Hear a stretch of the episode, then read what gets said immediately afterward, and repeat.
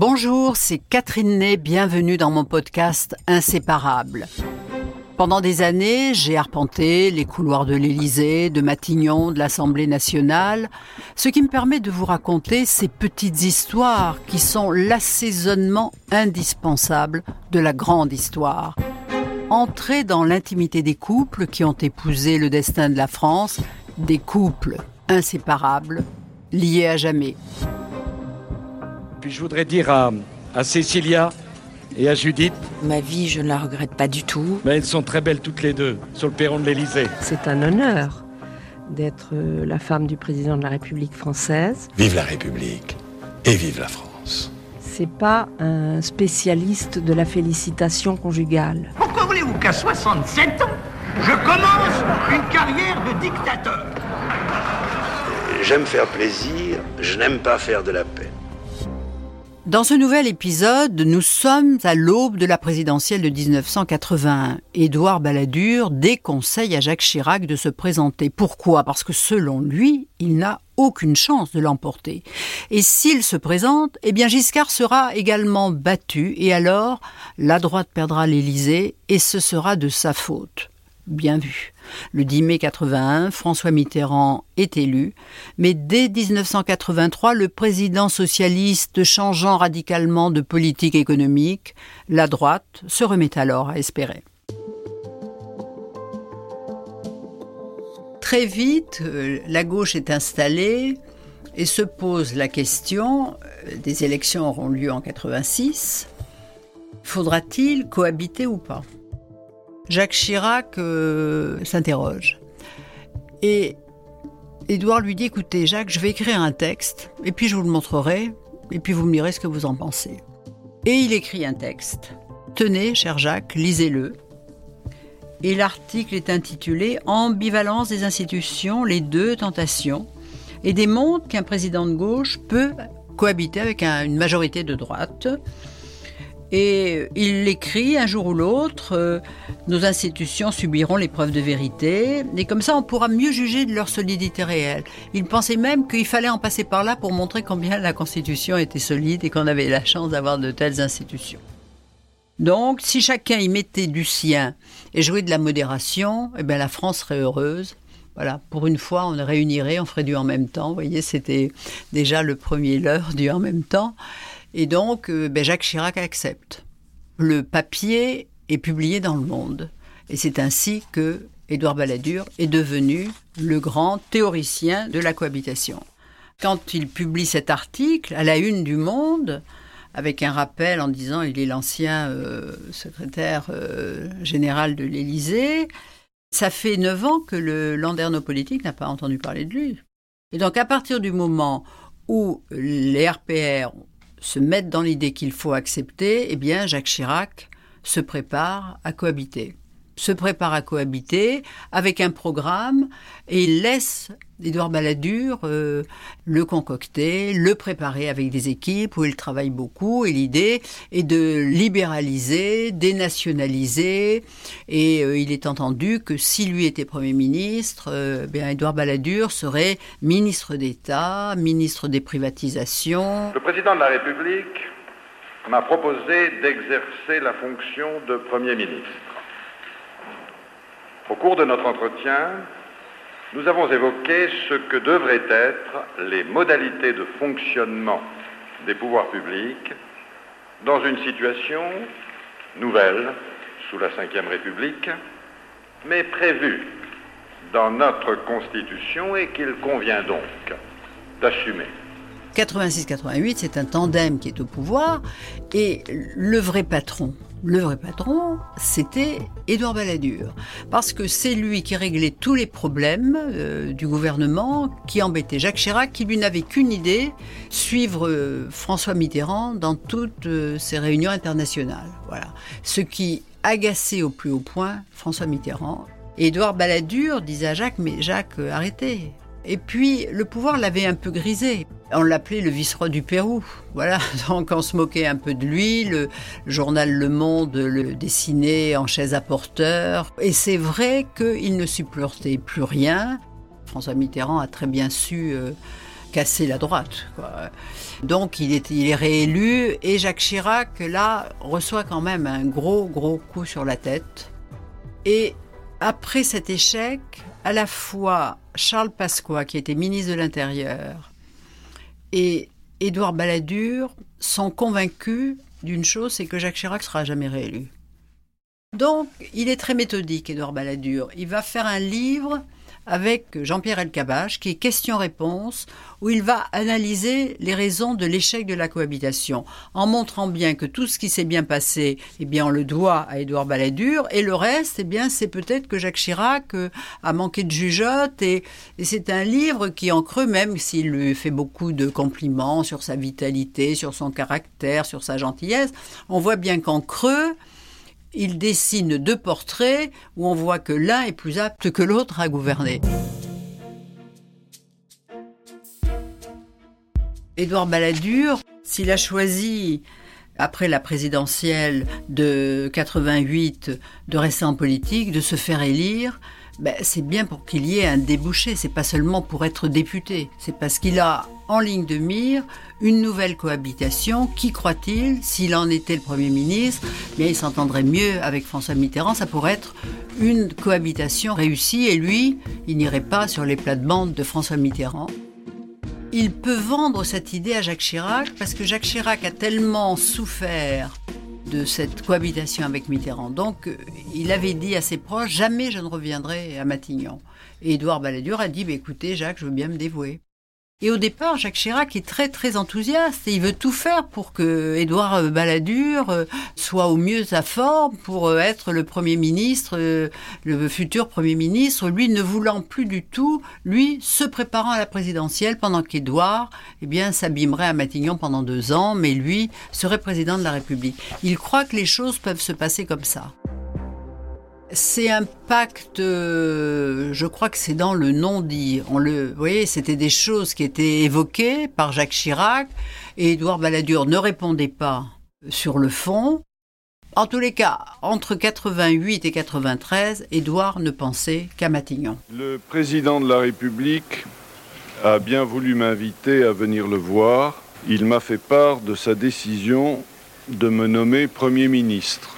Je l'ai accepté. En 93, dès qu'il est Premier ministre, euh, Jacques Chirac comprend que celui qui lui faisait des notes est devenu une puissance euh, politique qui n'entend pas faire partager le pouvoir avec Jacques Chirac.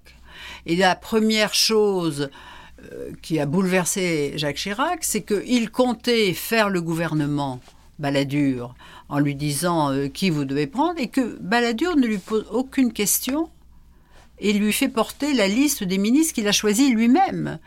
Et Jacques Chirac se sent tout de suite dépossédé. Et puis très vite, euh, euh, lui qui avait l'habitude de téléphoner tout le temps, mais il voyait que que, Édouard Balladur soit ne répondait pas puisqu'ils avaient une ligne, ou alors quand il disait mais Jacques, je n'ai pas le temps, rappelez plus tard, il lui raccrochait au nez. Donc et là, le premier, c'était aussi euh, Jean-Louis Debré, qui lui disait Attention, monsieur, euh, euh, je trouve que Édouard Balladur se conduit pas bien avec vous. Mais non, mais non, tu ne connais rien, c'est Édouard, il est comme ça, tu sais, mais bon.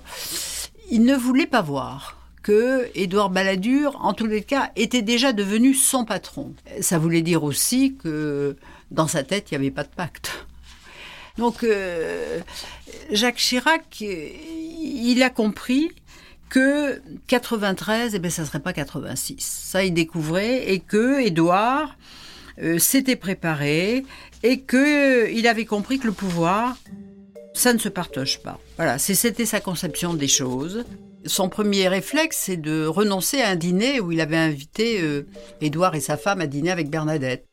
Et puis c'est Nicolas Sarkozy euh, qui lui téléphone en disant vous pouvez pas faire ça. Enfin bon, le dîner a lieu, mais les baladures arrivent avec leurs chiens, ce qu'ils n'avaient jamais fait. Donc Bernadette est furieuse. Elle dit mais regardez pour qui se prennent-ils? Maintenant ils arrivent avec leurs chiens et sans prévenir. Donc déjà ça crée une distance et Bernadette à partir de ce moment-là se méfie des baladures. Elle dit sûrement à Jacques attention, méfiez-vous, c'est plus un ami comme avant. Mais le Premier ministre, bah, il est glorieux, lui dont on avait dit qu'il ne serait jamais populaire, il recueille 75% d'opinion euh, positive. Et déjà, vous voyez, dès le mois de juillet, quel serait le meilleur président de la République? 54% Édouard Balladur, Chirac 38%. Ça a commencé déjà.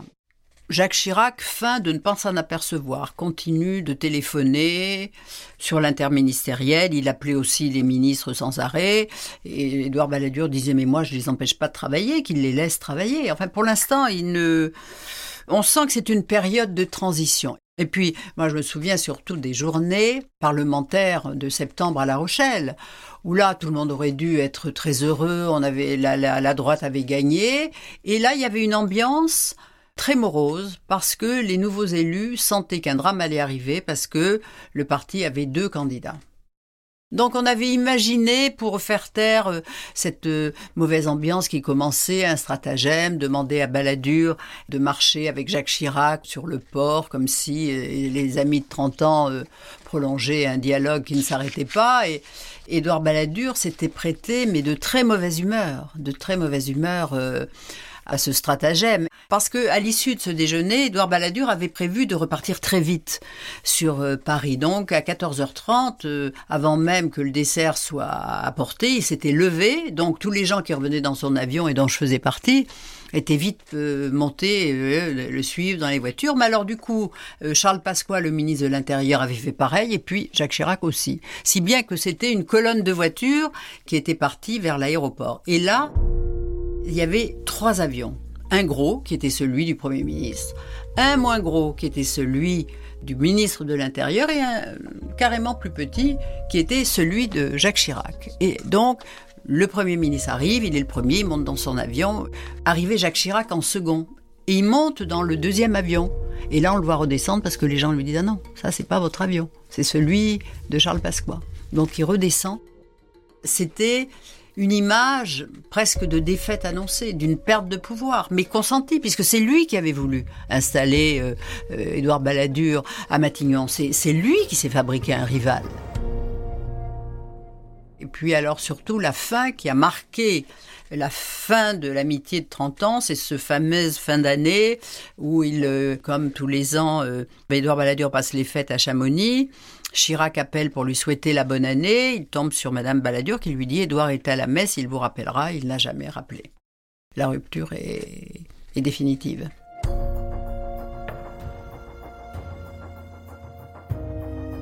Jusqu'à la fin 94, les sondages étaient si mauvais que beaucoup pensaient que Jacques Chirac n'aurait pas intérêt à, à, se présenter.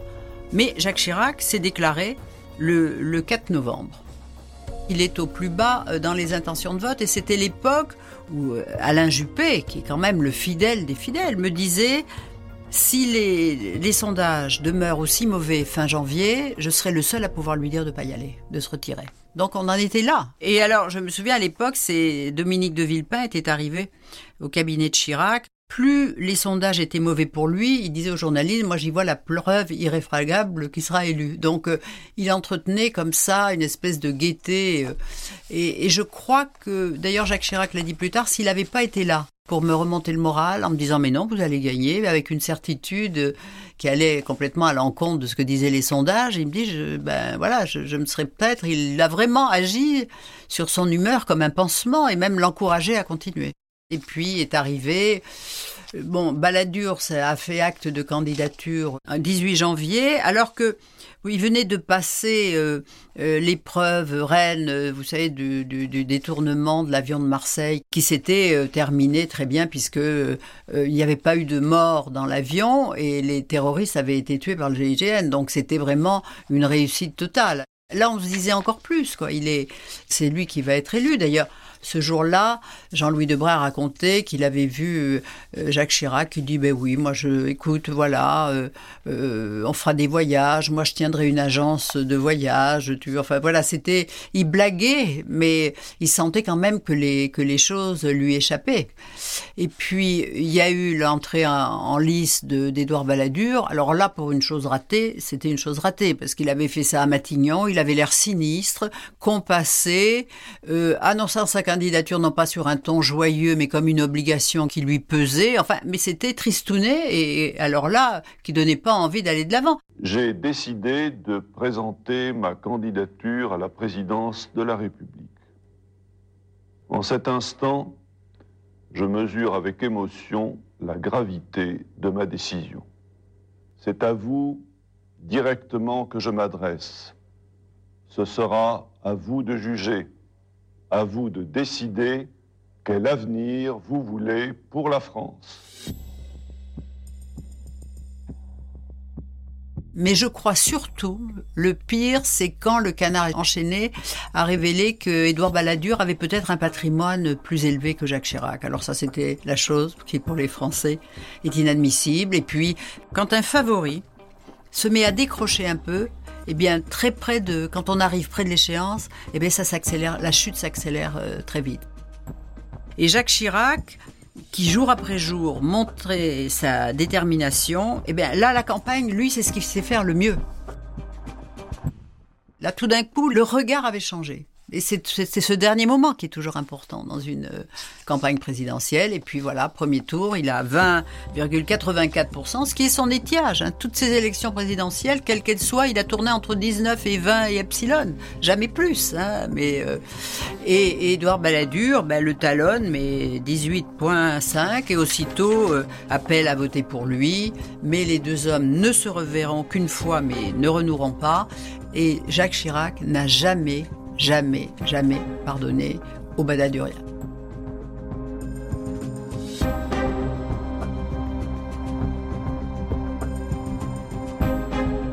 Vous venez d'écouter Inséparable, un podcast Europe 1 Studio produit par Sébastien Guyot et réalisé par Christophe Davio. Si vous avez aimé, n'hésitez pas à vous abonner, cela vous permettra de suivre les prochains épisodes. À très bientôt donc. D'ici là, comme on le dit désormais, eh bien, prenez bien soin de vous.